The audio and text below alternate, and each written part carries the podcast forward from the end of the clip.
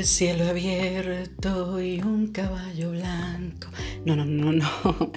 No voy a cantar. En este momento solamente estoy recordando esa vida de Esteban, que declaraba estas palabras cuando en el capítulo 7 de Hechos habla de cómo murió el amado Esteban.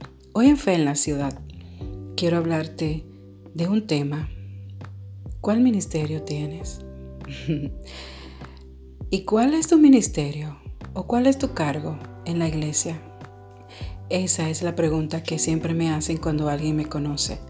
Entonces yo le contesto a esa pregunta y, esta pregunta me hace meditar y a la vez preguntarme, ¿por qué es que las personas, especialmente los de la crey del Señor, solo se interesan en saber cuál es tu cargo en la iglesia? ¿Cuál es en la iglesia tu posición?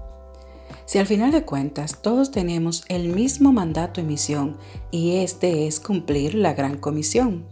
Si bien es cierto que el pueblo del Eterno es un solo cuerpo con diferentes funciones y obviamente posiciones, también es cierto que la función de este cuerpo simbólico tiene un mismo fin y propósito.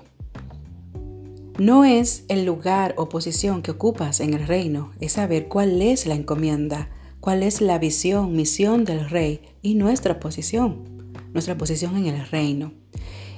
Y nada en el reino es halagador. Todo se contrasta con la realidad de este mundo. No es nada inspirador. Nuestra encomienda de ser y hacer discípulos, para ello tenemos que negarnos a nosotros mismos. Después de haber cumplido la misión, entonces obtenemos el título halagador, siervo inútil soy. Esto sin mencionar el tiempo que nos lleva el proceso de ser obras terminadas. Gracias al Padre por el don inefable de su amor y la diversidad de dones que a cada uno de sus hijos imparte para ser ministros de su gracia. El Señor nos ayude a hacer su voluntad y ser puertas de luz y bendición en vez de ser desgracia e instrumentos de manipulación.